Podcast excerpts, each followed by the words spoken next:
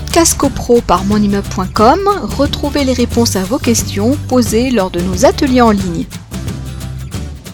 Et puis vous avez un troisième mode de gouvernance, et c'est pour ça que je faisais le distinguo entre syndicat coopératif et syndicat euh, principal, secondaire, union de syndicats sur lesquels je vais revenir. Vous savez la notion de syndicat coopératif. C'est un troisième mode de gouvernance, le syndicat coopératif. Alors, comme je le fais systématiquement dans le cadre de nos euh, ateliers, je cite les articles et vous, vous verrez, euh, il suffira de vous, de vous référer à ces articles.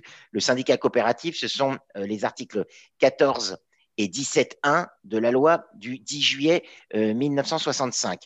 Alors, l'article 14 nous dit la collectivité des copropriétaires est constituée en un syndicat qui a la personnalité civile. Je vais revenir sur la notion de personnalité civile plus tard. Le syndicat peut revêtir la forme d'un syndicat coopératif, régi par la disposition de la présente loi. Alors, pour en avoir un petit peu plus, en savoir un peu plus sur, sur le syndicat coopératif, vous allez aller à l'article 17-1 de la loi du 10 juillet 65. Dans le cas où l'administration de la copropriété est confiée à un syndicat coopératif, la constitution d'un conseil syndical est obligatoire et le syndic est élu parmi les membres de ce conseil et choisi par ceux-ci.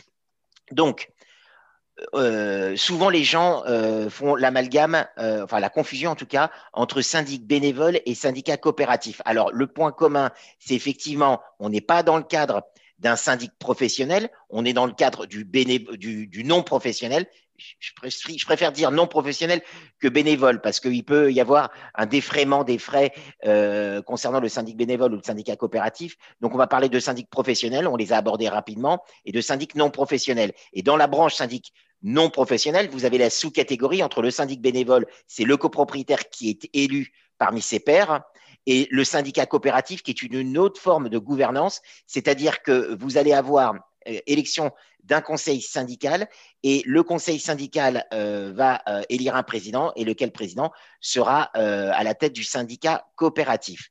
Alors, il y a une modification apportée par la législation qui concerne les petites copropriétés, c'est-à-dire que les copropriétés qui sont composées, alors c'est alternatif, ou de 5 lots au plus, ou dont le budget sur les trois dernières années est inférieur à 15 000 euros.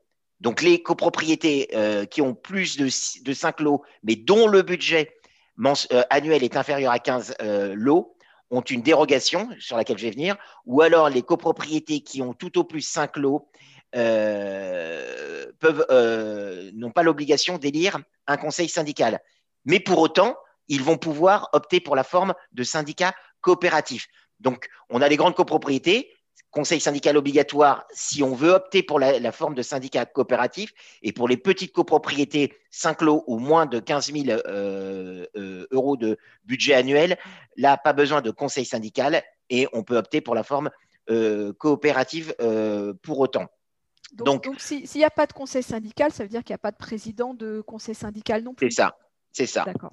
Donc, euh, je vais vous lire juste la modification qui a été apportée par euh, l'ordonnance du 30 octobre 2019 qui nous dit par dérogation aux dispositions de l'article 17.1, 17 donc l'article que je citais, 17.1 de la loi du 10 juillet 1965, dans le cas où le syndicat a adopté la forme coopérative et n'a pas institué de conseil syndical, l'Assemblée générale, à la majorité des voix de tous les copropriétaires, désigne le syndic parmi ses membres.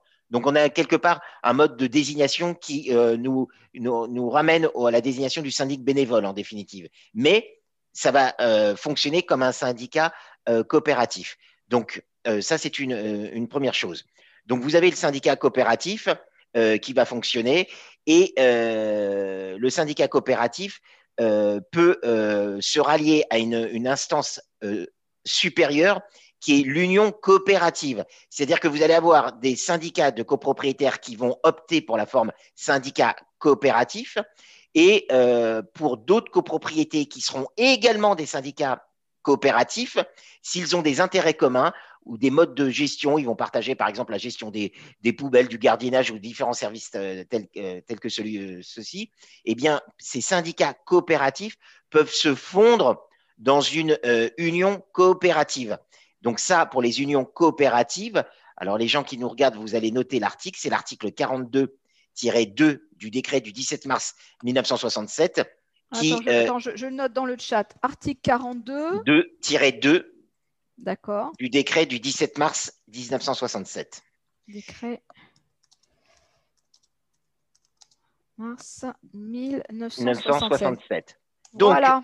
pour revenir, vous allez avoir des copropriétés euh, qui, vont, euh, qui vont exister et qui vont être gouvernées en syndicats euh, coopératifs et lesquels vont pouvoir appartenir à des unions coopératives si, avec d'autres copropriétés gérées également par des syndicats coopératifs, elles ont des services.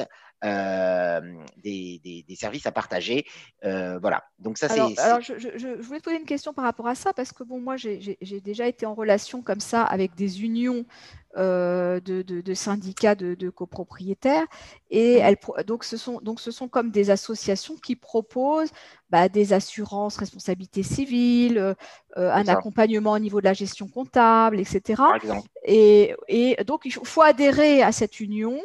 Et à partir de là, donc on est, oh, bah, on, on est dans un système aussi qui, qui, qui permet aussi d'être un peu accompagné, aidé, euh, Alors, il a- n'y a rien de définitif, c'est-à-dire que si votre copropriété est gérée en syndicat coopératif et que le syndicat coopératif, à un moment donné, a euh, pris la décision euh, d'adhérer à une union euh, coopérative, le chemin inverse est possible pour des raisons X ou Y, il est possible de sortir de l'union coopérative.